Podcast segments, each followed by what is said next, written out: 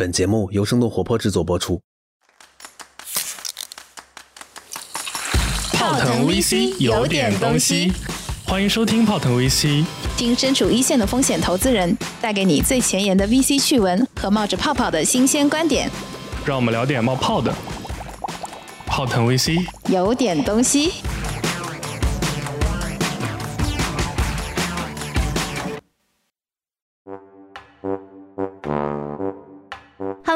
大家好，欢迎大家收听我们今天的泡腾 VC，我是长得好看了不起的吃喝玩乐投资人默默。Hello 大家好，我是喜欢幻想新技术、碰上新模式的消费投资人 Ted。Ted，其实最近有一个词特别的热，我不知道你有没有注意到？哎，是什么呢？就是最近我在那个 B 站看视频啊，就是或者是在其他的视频网站上看的时候，经常看到弹幕上会刷到网易云，易是那个抑郁的抑，哦 OK，然后我就去搜了一下这个词，就是因为我当时看到这个词的时候，我觉得描绘的还蛮精准的。就是我不知道你是网易云的用户吗？我应该是老网易云的用户，我从学生时代起就一直是用这个网易云，我不知道你应该也是吧？对，就是其实我最早的时候还不是网易云音乐的用户，其实最早用豆瓣可能会比较多一点。对对，其实我也是。对，因为豆瓣它那个推荐算法确实做的还不错嘛，但后来就嗯，因为某某种众这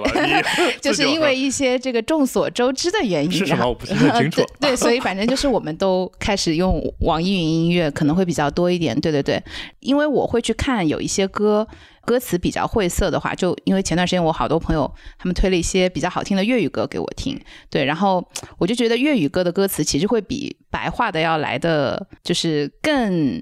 更有意境哎。我突然想到，你今天是不是应该在节目最后分享一下你的那个全民 K 歌的一个账号，让大家都一起来欣赏呃一，下？这个等一会儿再说。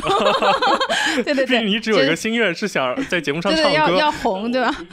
就 anyway，对对对，然后呢，就就是我就会为了方便我自己理解这个歌词的意境，然后有的时候我就去看一下那个评论，看一下大家每个人对这个歌词的解读，然后确实就是很有东西。看完之后什么，马上下一秒就抑郁了，是吗？没有，就是我觉得就是他们的故事都写得非常生动，让人很有代入感，然后很有共情，然后经常都是什么五年前怎样怎样怎样怎样，或者就觉得很多可能就是真实的事情。对，然后就是因为我看科普说有很多其实也可能是编造出来的故事嘛，对对，但 anyway 就是写的都还蛮真实的。对你有写过评论吗？我其实也是写过一些，我觉得最早的时候，嗯、它是一个很特殊的产生于机器内容的一个社区。嗯，因为最早大家听歌，听歌是人类最容易引起共情的一种方式嘛，就听到很多东西，是吗？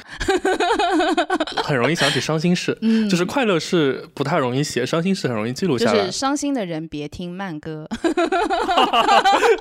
今天不知道做多少张切片了，今呃，天对，就有很多金句。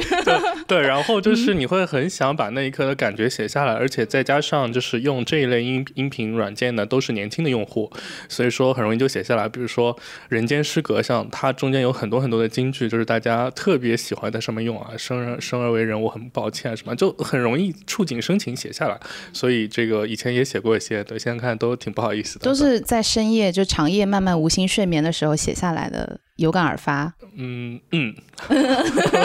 就就比如现在可以打开账号 读一段吗？切掉切掉。对我还蛮好奇，对对对，因为挺有意思的，就是这个其实以前我们小的时候学过一首诗，叫这个“少年不识愁滋味，为赋新词强说愁对对嗯对，就是嗯、呃里面有很多真实的故事，然后可能也有很多是就是大家。就是创作的原创的一些 story，对吧？也是一个挺有意思的现象。嗯就，其实我们其实现在可以读两句，让大家现在就共情起来，对不对？要不你先请？比如说，这个有一个老哥写过一个四句的打油诗，体现孤独感呢，叫洗澡要放歌，厕所带手机，睡觉要侧面，坐车要靠窗，就把一个人孤独的这种场景非常具象化的讲出来，就很容易引起共情啊。对，还有就是火锅一个人吃，对 一个人对吃火锅，对对对对对，挺有意思的。对，然后刚刚其实我们也有看，就是因为本身网易云已经就是抑郁的这个“抑”字啊，就是它已经成为了一个比较热的一个话题了。然后在知乎上面也有一个非常常火爆的一个问答，叫做有没有什么经典的网易云句子？然后我打开的时候，我觉得有一句很戳我，就是长大以后想当什么？想当什么呢？想当小孩。啊 哇，所以就说，就是人家比如说那种涉世未深的小女孩，就要看《繁花世界》，就面对您这种就是经验丰富的，请带我去就是做旋转木马，对不对 啊？还是很有东西，很有东西。对对对对对。所以，呃，就是我不知道默默一开始是为什么会听网易云啊？我呢是因为就是确实那个我们就是我是有一些特殊的需求啊，就最早我们是在应该都是用豆瓣的这个豆瓣 FM 嘛，但我记得我没记错的话，豆瓣 FM 在就是巅峰的时候，我可能是听过几万首歌在上面，因为它每听一首你都可以。就是留住回忆嘛，还有可以标红心什么的。嗯。而且他那个当时那个设计很巧妙，就是其实如果这首歌听过了，你没有标的话，那过去就过去了，你就 literally 就是找不到它了，就很像那种感觉。我觉得其实擦肩而过。对对，我觉得网易云很多继承下来，但因为就是从互联网到移动互联网这个转型这段时间，其实很多的 app 也出现迭代嘛。呃，当时其实是对于我来说，我有两个比较小众的需求。第一个呢，就是我一开始读书的时候听民谣比较多，那很多民谣的这个歌手其实他没有进入主流版权。音乐，或者是它就是很多，甚至就是曲库里都没有，所以我很迫切的想找一个呃覆盖更全的，就特别是我听的特殊小众领域覆盖更更全的很多，甚至是独立音乐人。第二个呢，就是最近就是后来慢慢呢，我就比较喜欢蒸汽波或者一些新的音乐风格。你确定吗？嗯，对，然后。那这种风格里面，它就更明显了，就是其实它里面歌需要有一个社群，让那个独立音乐人自由上传和输出内容的，那就是恰好这两点网易云都是符合的，所以才慢慢开始用起来。我不知道你最早是因为什么原因开始用网易云？其实我就是真的还不太记得，就是第一次哦，我想起来了，是那个前几年的时候，其实网易云就是最初走进大众视野，是因为一个事件，就是当时他在杭州的地铁。嗯，包了很多车，你记得这个事吗？很好的广告对对对对对，因为原来最早的时候，因为 QQ 音乐它关联你的账户会比较方便，所以之前最早的时候，其实反而用的是一些其他的，包括之前什么酷狗啊，对对对对对对之类之类的，对用的会比较多。然后网易云音乐其实算是一个后起之秀，然后包括最早它对像你刚刚提到，就是很多小众的版权它可能还蛮多的，但是以前最早的时候，它的不一主流的不一定有那么多 cover。主流其实因为音频也是一个版权竞赛嘛，就是文字、音频。视频三个在其实，在五年前基本都打的差不多了，所以其实，在从作为后发的选手，其实做版权库就是特别热门歌曲的版权库，其实很难去做这件事。对对对，所以当时其实反而是因为看到他包地铁的时候，其实就是来自于那个云村里面的很多用户的评论，我就觉得哇，每一句，哎呀，我鸡皮疙瘩已经起来了，我自己鸡皮疙瘩已经起来了。现场直播一下，我也看到了。对，就是就是每一句其实都还蛮戳我的，就是我觉得它的用户的 UGC 的质。量评论质量真的非常的对对，就是真的是很很能引起大家的共情。当然，他筛选的肯定也都是一些金句了，所以就其实现在有的时候听歌的时候，还是会忍不住会要点进去看看大家的评论。所以这真的是一件很难的事情，就是说，呃，当然说它年轻，只相比其他的音频软件，其实网易云可能也有快十年的历史了，其实或者七八年也不算很短啊。对。但其实它确实是第一个，它不是靠高举高打签版权把事情做起来，也也没有特别烧流量来去获客。第二个呢，其实它一开始起码从零到一之间的那个内容的产出质量真的是很高，而且大部分是 UGC 的，而且这种高质量形成了这种内容社区之后，反过来还会让你去吸引你去。用这个音频的 app 来听歌，就是相比跟其他的音频软件，反而是形成了这种很特殊的社区的内容粘性。所以我不知道这一块，因为社区社交就是默默原来看的比较多嘛，所以不敢不敢。这个问题怎么问？我来想想看。所以其实两个问题给你啊。第一个就是从，因为我们都是很典型从豆瓣到网易云嘛，你觉得这种转变或这种演化可能是什么一个底层的原因？第二个就是你觉得像这种社区社交的这种内容社区的形成是不是很特殊？因为其实我猜我们都看过很多上来就说我要做中国最好的什么点评音乐的网站啊，或者是什么点社区内容的 app 啊，但其实它都完全都做不出来嘛。所以像网易云这种，呃，相对它的竞争对手而言。它没有特别多的资源和优势嘛？它是怎么把内容社区给打造出来的？哎，我觉得有一个就是我分享我作为用户的一个感受啊，就因为刚刚其实你也 Q 到豆瓣，我觉得就是有两个点，第一就是我其实不太是豆瓣的核心用户哦，为什么？对，因为呃，因为可能我比较年轻吧，就是就是哎，我有被冒犯到吗？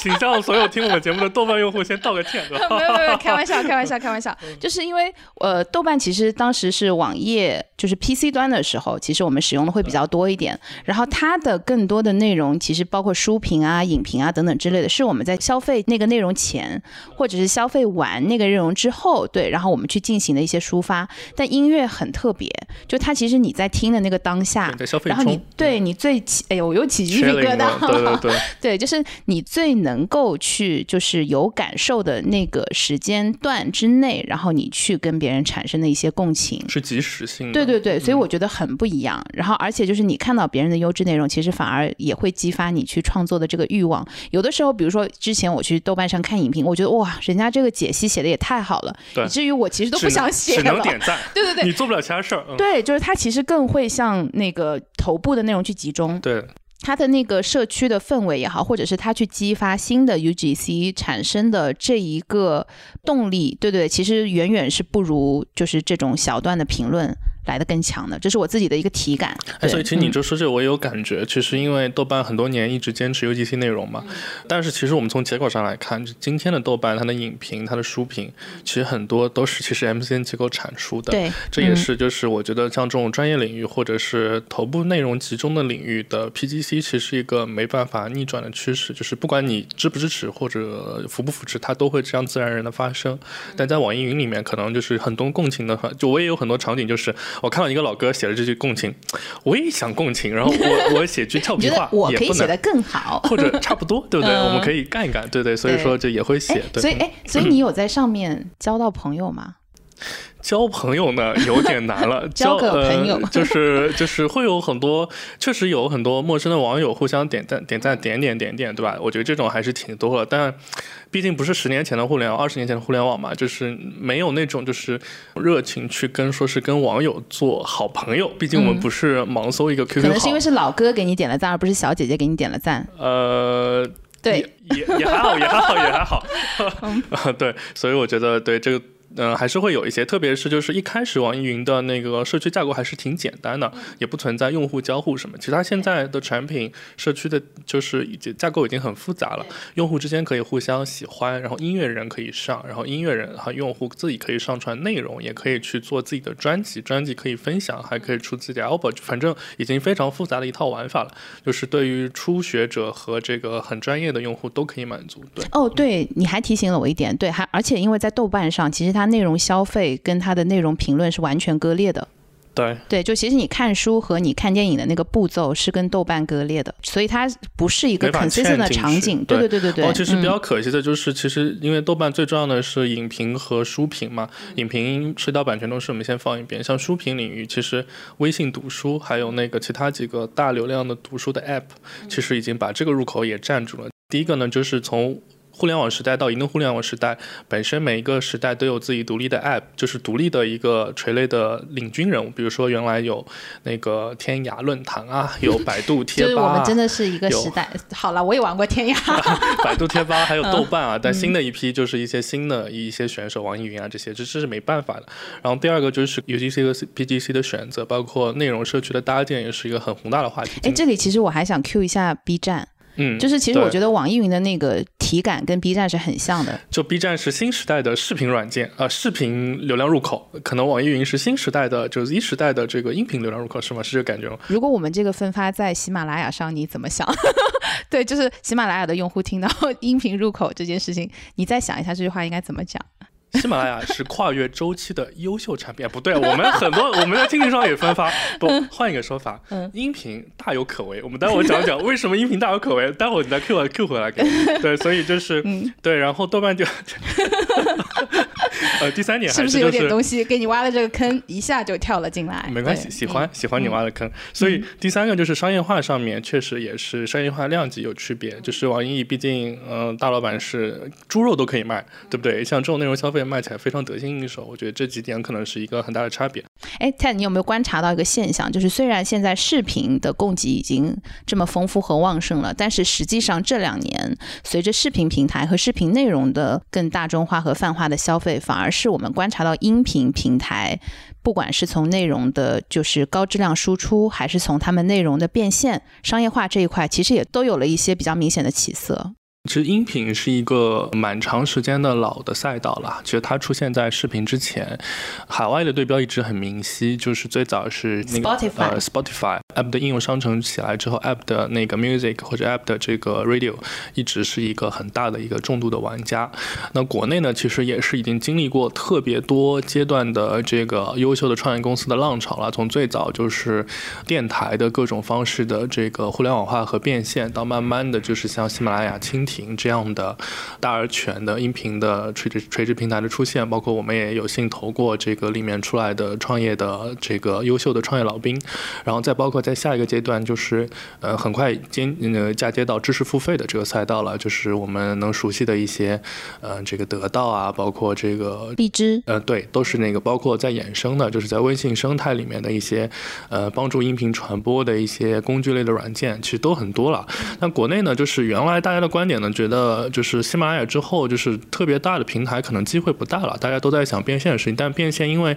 呃，涉及到音频的这个特性，就其实它变现的量级一直远远不如这个长短视频。你可以简简单讲一下，就是为什么它的特性，它的变现是不如长短视频的吗？好，就帮大家科普一下。对，也不用呃科普谈不上，就标准的行业肯定要分两部分。第一部分用户是谁？音频的这个消费方式很特殊，就是呃，我们就还回到移动互联网时代，就是它不需要。开屏就是它不需要长时间你盯着手机看，它的应用场景是很分散的。我上下班、上下学的路上，我去健身房的路上，对吧？我一个人的时候，其实它你不需要一直盯着那个这个屏幕去看，所以它不消耗这个开屏的这个亮度时间。所以这有两个好处啊，第一个就是其实它的潜在的就是消费的人群的基数和时长其实相当长。因为它其实很多场景下是一个伴随性的一个场景，对，就是后台留住的一种感觉。对，就是你在刷微信的时候，或者是你在在开着它，对，其实你也在听。对，所以它绝对的使用时长其实挺长的，而且其实音频内容，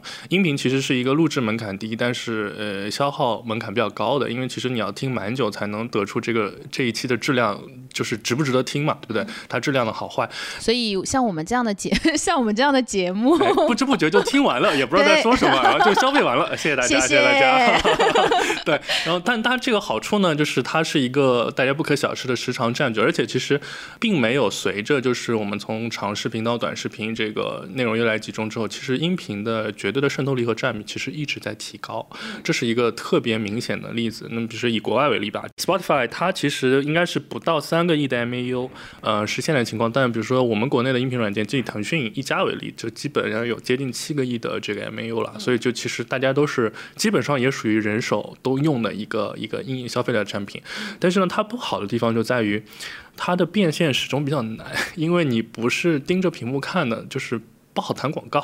就因为这个互联网的产品绝大多数收费模式，其实这种呃大用户基数都是收广告费嘛，所以这个就使得它那个商业闭环一直就是变现量级稍微差了点意思。就即使是我们传统认为就是文字类的东西特别难变现，但其实你看小说很容易三四个小时就看掉了，只不过就是它谈广告你的你的用户体验会很差，但它谈广告你是能看得到的。音频这个呢就比较比较痛苦了，包括现在就是接电商变现也不大容易，就主播这边只是给你说。说一个商品怎么怎么好，其实那你还不如直接去看那个视频类的直播，所以这是他的一直一个比较痛苦和困扰的东西。对，因为之前我们看就是视频这个赛道的时候，因为前几年其实视频这块比较火嘛，然后我们有一个普遍的认知是，就是长视频它的变现的效率一定是高于短视频的，因为长视频占用的这个用户的时长和用户的这个注意力的集中度，以及它持续消费的场景都是比这个短视频要来的更好的，就是因为它会更 P G C 化，然后更系列化，对，然后所以反而是这样头部的内容其实更容易去变现。那这件事情本身之前在这个。呃，音频行业就是音乐，我们且不说啊，就包括像比如说我们现在在做的这样的播客呀等等这样的一些音频的内容，它其实以前在没有 MCN 机构或者没有一些专业的供给方出来之前，就是它本身内容质量可能也没有那么高，对，对，所以它的变现一直也我理解啊，就这个逻辑应该是跟视频是比较相似的。那刚刚其实 TED 有讲说，就是有广告这个变现方式。那其实我们看内容的时候，它主要是三类嘛，一个是内容本身的变现，也就是我们说的 VIP 会员，然后或者是去购买这一部，比如说网络电影的播放权等等这这个是内容本身的变现。然后还有一种就是广告变现是最常见的。然后还有第三种其实就是电商。那音频本身可能电商会稍微远一点点。有一个场景我就不太一样，就是得到。对，就得到其实虚拟支付费是一个特殊的，对对对。然后或者是他其实转接到我去，比如说我在上面买了薛兆丰的书，对我觉得他是有他的一个就是比较特别的场景在的，这种会不太一样。对，然后但是论广告变现和内容本身变现的效率上来说的话，我觉得他现在是在慢慢起来。因为还是内容质量会越来越提高，然后用户消费的深度会越来越强，对，这是我自己的感觉。对，所以其实我觉得你感觉很对啊。我觉得就是为什么说我们觉得音频到今天还有一个爆发的机会，包括我们为什么现在这个时间选择做音频，也有这个底层逻辑思考，我们是有底层逻辑的。对对对对对。我觉得其实为什么我们不做直播呢？因为我们 上不了镜。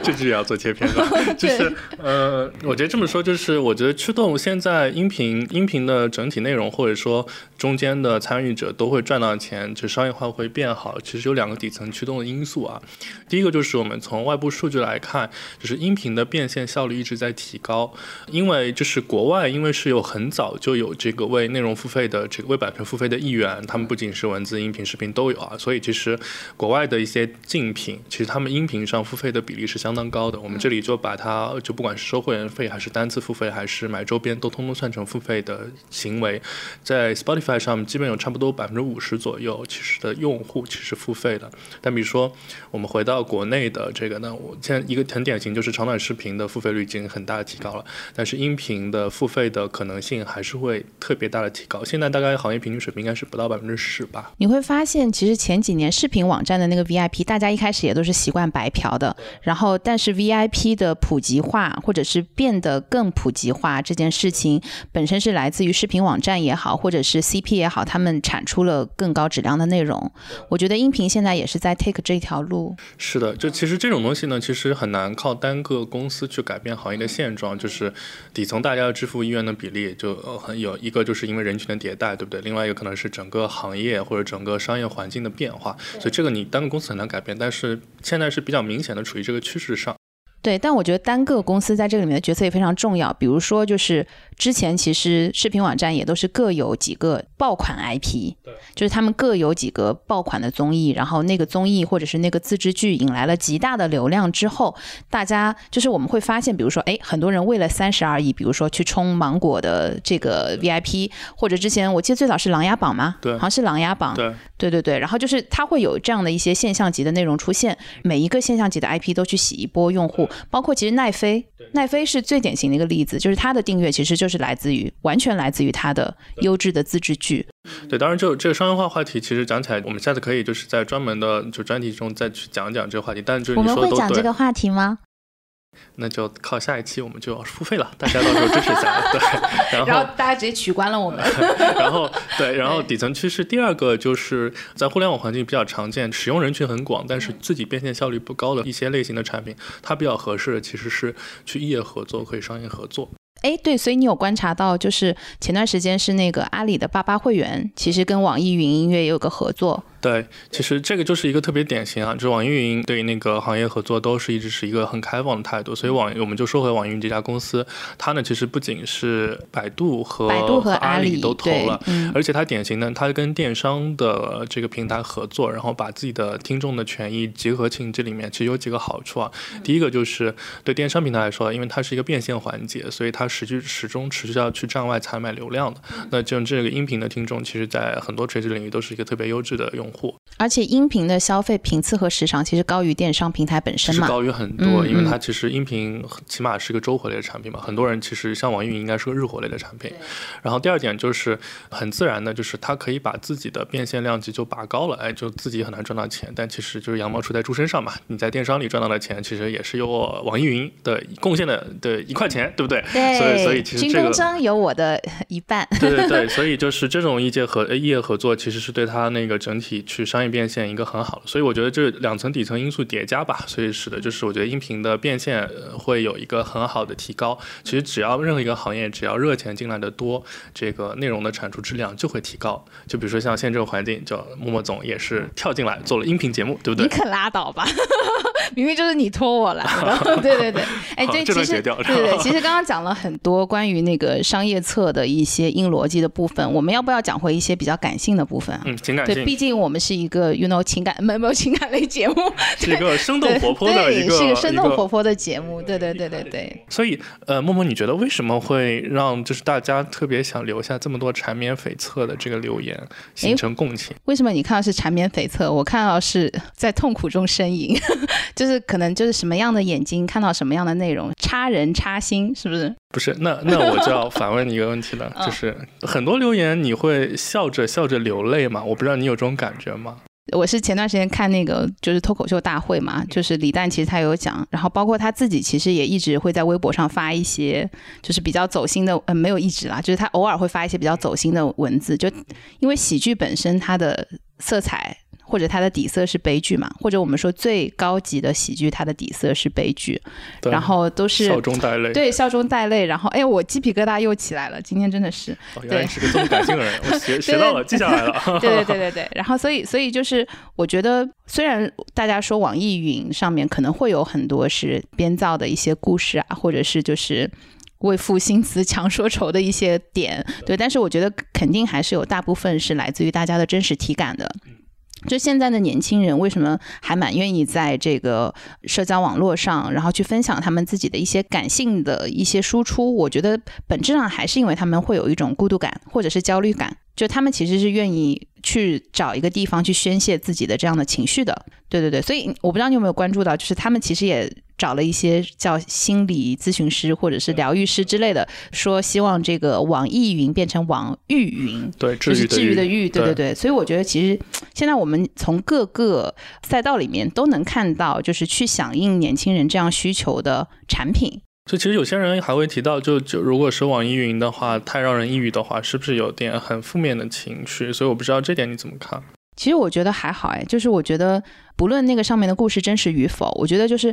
嗯，大家在看那个评论的时候，如果没有太感同身受或者太有代入感的话，其实本身可能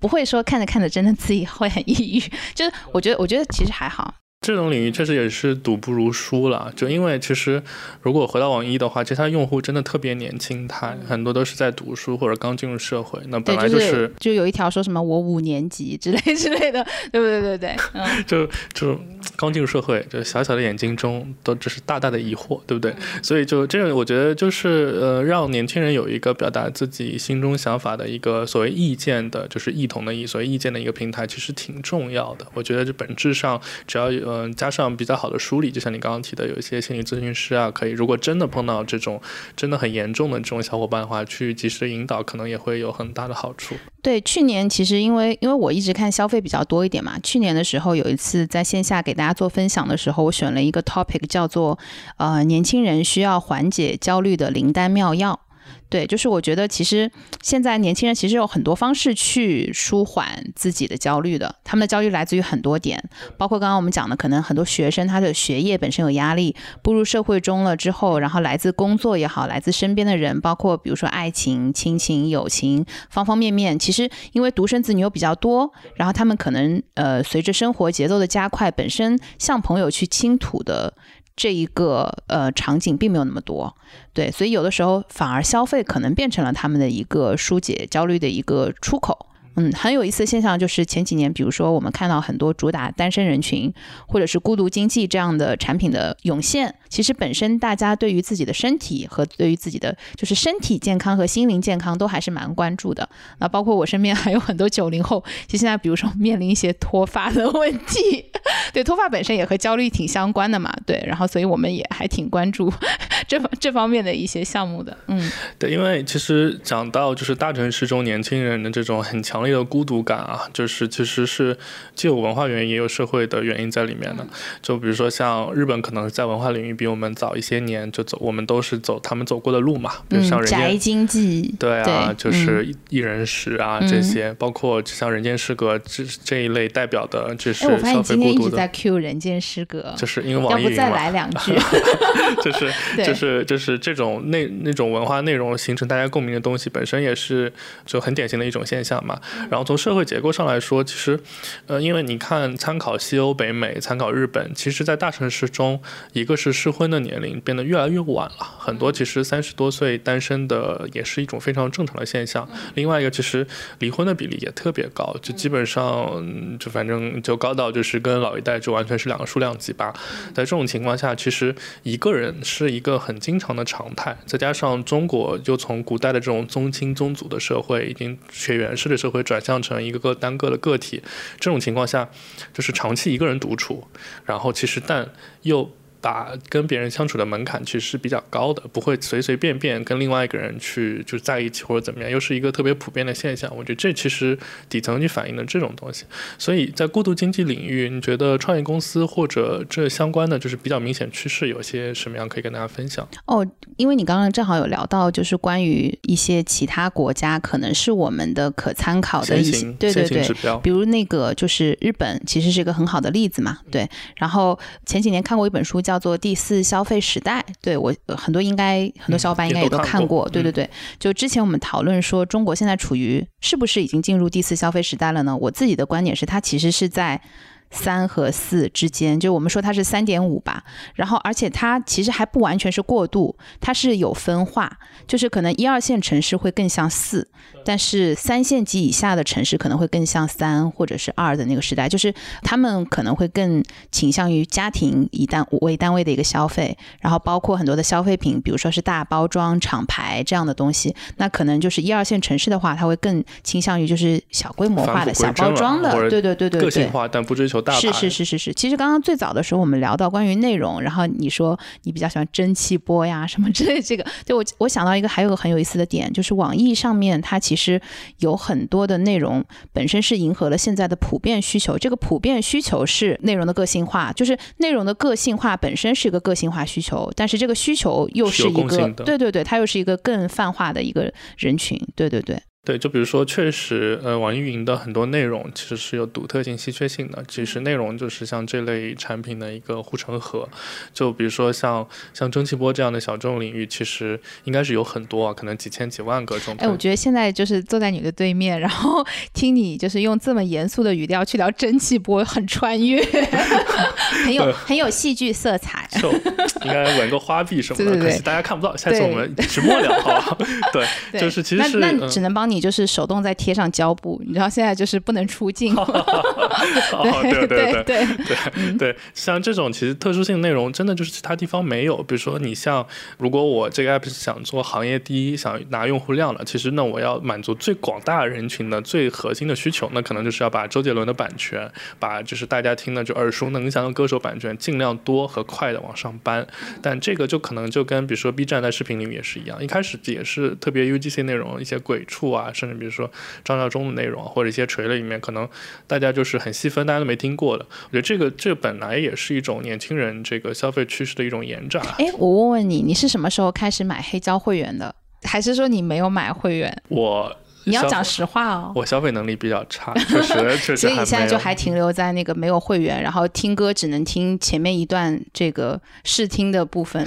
不，就现在我觉得就是因为我还没有被剪羊毛剪到我这类用户，就是因为呃现在那个收费都是一些主流的热门歌曲，这些歌我本来也不听，就是我从读书开始就是我听那些歌都是就是一句话解释吧，就是 KTV 都点不到的，就是选也选不到那种歌，所以这种领域大家都还没开始收费。对，所以这个就是其实又反映回我们刚刚讲的那个话题，就是头部的内容它其实是变现效率最高的。对，是，对对对对，毫无疑问。对，所以，我但我觉得，如果有一天，比如说他很多，其实像那个我有打赏的行为啊，就是比如说，呃，一些蒸汽波的独立音乐人。包吗？呃，表情包会买，我们天天乖巧宝宝就是一天发几十个发来发去，这不都是买出来了吗？对吧？一块钱也不贵。就是我也有过打赏这些独立音乐人，但是等到到他们，因为像小众的就典型的就是特别适合去做高 UP 值的收费嘛。等到他们去变现，我觉得这部分钱我肯定是会交的。只不过现在其实还没打到我，因为我又不是电商用户，也不是这个热门歌曲的这个收听的用户。就包括我们之前聊直播这个话题的时候，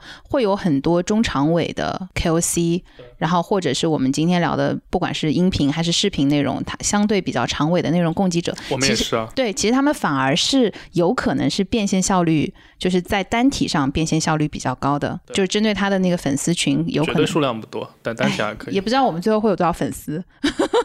无法变现。那那赶紧先感谢一下听我们听听众朋友。对对对，感谢 听众朋友们，就是。听到这里，那差不多就 结束了。没有没有，我还有没有聊完的话题？对对对对对，就是因为今天还有一个就是压轴的话题，就是关于。网易云的经典句式，怎么样让你一秒钟变成网易云的用户？这样听下来一听就是老网易云用户了。对，就是由老网易云泰同学手把手教你来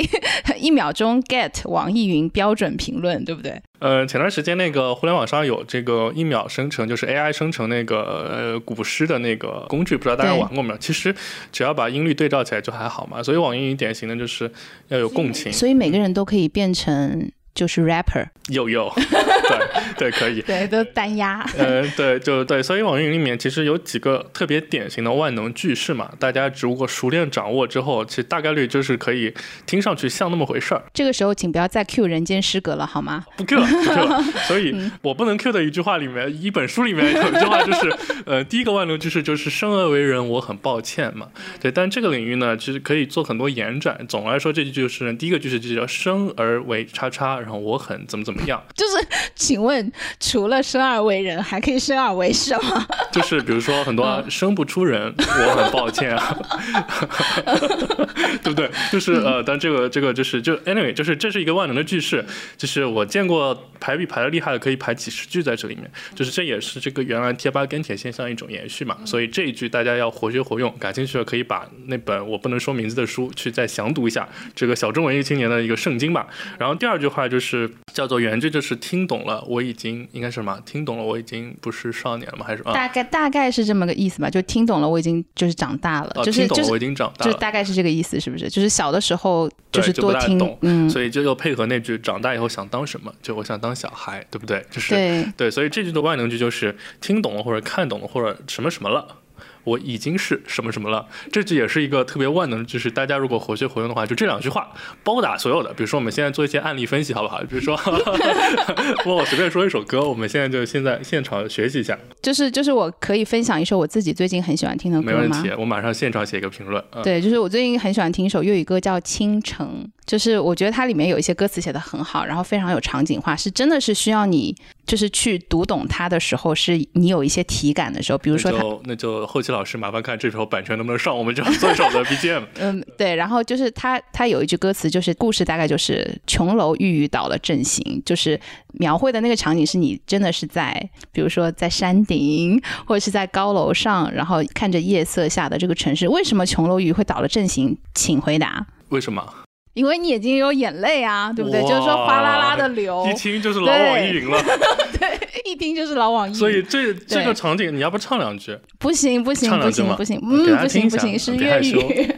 不行不行啊！来，我来读一下这个里面的评论，好不好？对对对。然后我刚刚就特意去翻了一下，因为这首歌其实很多歌手都唱过，然后我就翻了一下里面，我觉得一打开就很有东西的评论。哦，对，刚刚你的那个句式在这里就有被 cue 到，就是以前听歌听调，现在看歌词，就是人这一辈子最害怕突然把某一首歌听懂了。像这个地方，就其实两句万能句都能用，就是用 A 类的话，就生而为人这个句式，我们可以说站在山峰，我很抱歉。对不对？一种很孤独的感觉。对。然后第二种句式就是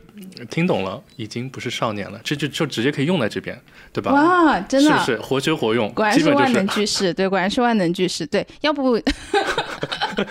要不我们这期节目就这样尴尬的结束吧？就是我觉得好冷场啊。就是，呃，我们可以下次在那个孤独经济这期节目的时候可以再讲一讲。对，其实这个让我又想到一首这个。特别好玩的，又特别符合就是喜剧的内核是悲剧，就是那个呃周星驰近些年拍的一部电影叫《美人鱼》，所以就是像《美人鱼》这个电影里面，其实里面就有一个真的很符合这个喜剧内核是悲剧，就是也符合你这首歌心境，就是邓超表演的这个男主人公就是是亿万富翁嘛，然后很很寂寥。所以它的主题歌叫《无敌》，就无敌是多么寂寞，无敌是多么多么空虚，独自一个人站在顶峰中，冷风不断的吹过，我的寂寞谁能明白我？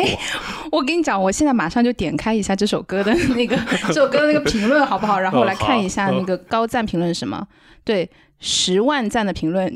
中国乒乓球队队歌。对，笑死了，笑中带泪，笑中带泪，非常笑中带泪。那我们这期节目也不多说了，大家马上把网易云打开来，然后找到自己最喜欢的歌，看看里面的评论。所以网易会给我们发广告费吗？努力下去，总有一天会有人给我们这样的肠胃 KOC 付费的。好，谢谢谢谢大家。对对对，那我们就是欢迎大家呃持续的在各大音频平台跟我们互动吧。然后你有们有你们有没有什么想说的，或者是就是你们有没有什么想要抒发的情绪，想要引起大家共情的，也欢迎在我们这边留言。对，这一期特别适合把你喜欢的歌和里面特别好玩的反转京剧去呃跟我们同步，告诉我们，我们也可以有可能有机会把它写出来。对啊，欢迎大家推荐一些好歌，然后特别是如果你们有蒸汽波的推荐，对，一定要留言给我们。不知道谁能把《无敌》这首歌做成蒸汽波模式的，那我觉得这真有点东西了，好吧？好的，好的，今天就到这里了。对，谢谢大家，谢谢大家的收听，那我们下次再见，下次再见。听完之后，别忘了跟朋友们分享一下，关注我们的公众号“生动活泼”，声是声音的声，或者添加我们的小助手“声小英”，他的微信号是声 FM 一 S H E N G F M 一，一是阿拉伯数字的一哦。添加的时候记得填写关键词泡腾 vc 我们下期节目见。拜拜拜拜。拜拜拜拜。